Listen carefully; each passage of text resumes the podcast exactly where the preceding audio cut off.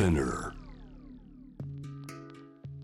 グローバーがお送りしております。J-Web シャムダプラネット続いては海外在住のコレスポンデントに現地のニュース届けていただきましょう。今日はシンガポールからです。日本語でシンガポールの情報を発信するウェブサイトアジアリアンのライター。ご自身のツイッターでもシンガポール情報を発信しています。えつまさんこんばんは。はい、こんばんは。いつもありがとうございます。あ、いえいえ。ご無沙汰してます。ご無沙汰してます。えつまさん12月入りましてシンガポールはどんなムードですか？はい、シンガポールもですね、すっかりクリスマスシーズンで、うん。あのオーチャードですとか、そういったショッピングエリアでは、もう綺麗なライトアップやクリスマスツリーがあちこちに飾られています。うーん。あのこの装飾何をどんな風にキラキラさせるかって結構ね生活文化お国柄出ますがシンガポールってはい。どんなデコレーションなんですか、クリスマスはですね、割ともう本当に欧米諸国のような、まあ、ありきたりと言ったらあれですけれども、まあ、普通にあのツリーがあったりですとか、まあ、サンタクロースであったり、雪の結晶であったり、もうザ・クリスマスというようなあの雰囲気のデコレーションが多いです。あーそこに何かこうシンガポールミックスという感じではあまりないんですね。ではないですね、はい。あの今世界中またいろいろな国で、はい。えーパンデミックまた少しロックダウンという言葉も聞こえ始めましたがそちらは状況いかがでしょう？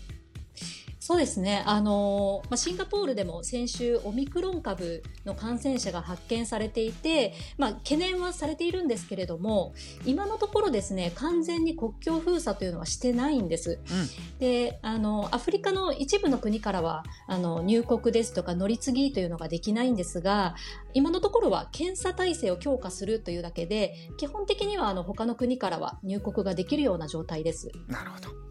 えーそういったシンガポールから、えー、エツマさんから2つニュースヘッドライン送っていただいてるんですけども公務員のボーナスとコーヒーショップというタイトルが来てます。どんなニュースでしょう？まず公務員のボーナス。はい。そうですね。この公務員のボーナスに関する話題なんですけれども、はい、えー先日シンガポール政府は国家公務員に対して年末に月給1ヶ月分のボーナスを支給するというふうに発表したんですね。えで、ただなぜこれがそんなニュースになるのかと言いますと、はいあの、シンガポールの公務員のボーナス制度というのが、まあ、日本と少し違っていまして、うんイメージすると、まあ、業績賞与みたいな感じでで、しかも結構シビアな感じなんですね。えでほこれはですね、あの、国の経済成長率を反映して、払われたり払われなかったり、あと金額もですね、1ヶ月ももらえないことが多いんですね。で去年は特にコロナでマイナス成長でしたので、もうボーナスの支給自体がなかったんです。え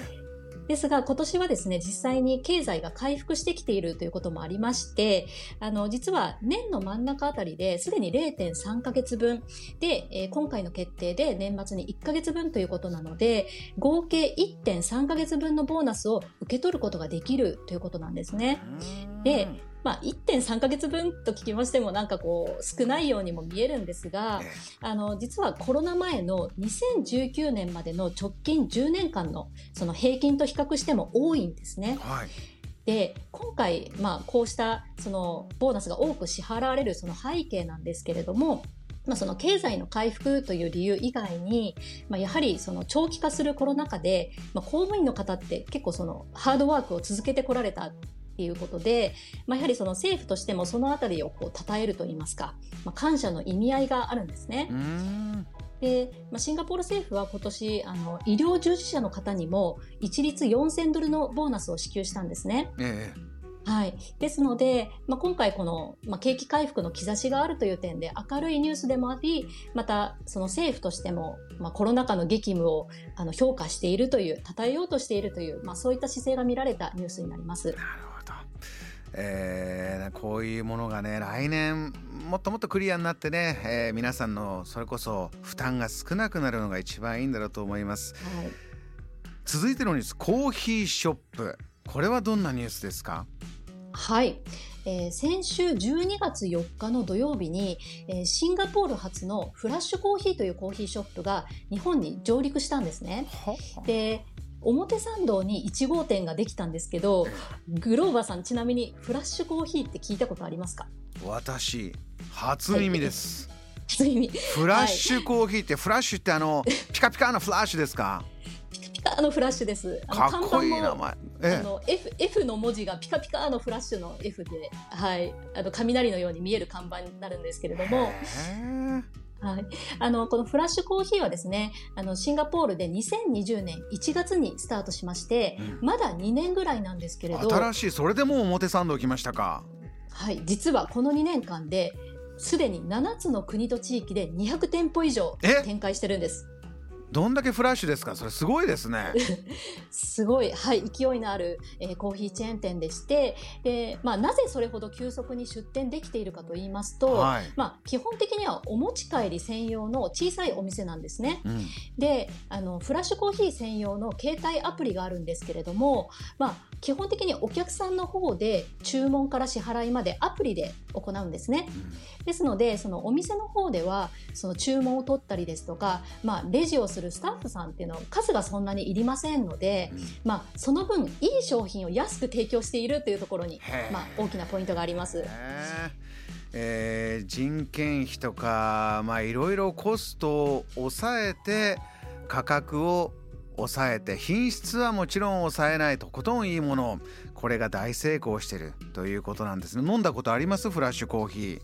もちろんです。あの、たまたまシンガポールの1号店が、まあ私の勤めている職場のすぐ近くにできたんですね。うん。ですので、もうできてすぐの頃に行ったんですけれども、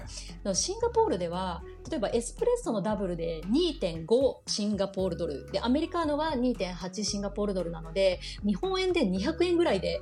から飲めちゃうんですね。で、この金額を見ると、あんまりその、まあ、あの、期待は、まあ、していないというか、普通のコーヒーが飲めればなという感じで買ったんですけれども、あれ、ちょっと違うぞと。あの、この金額で、なんかこういうコーヒーって珍しいなっていう、それが第一印象でした。へ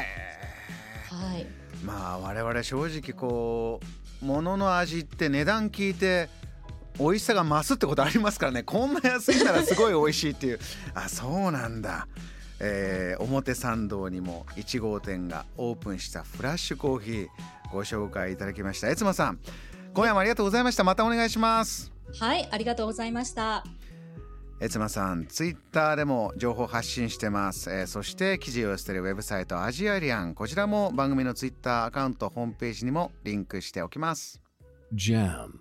the planet.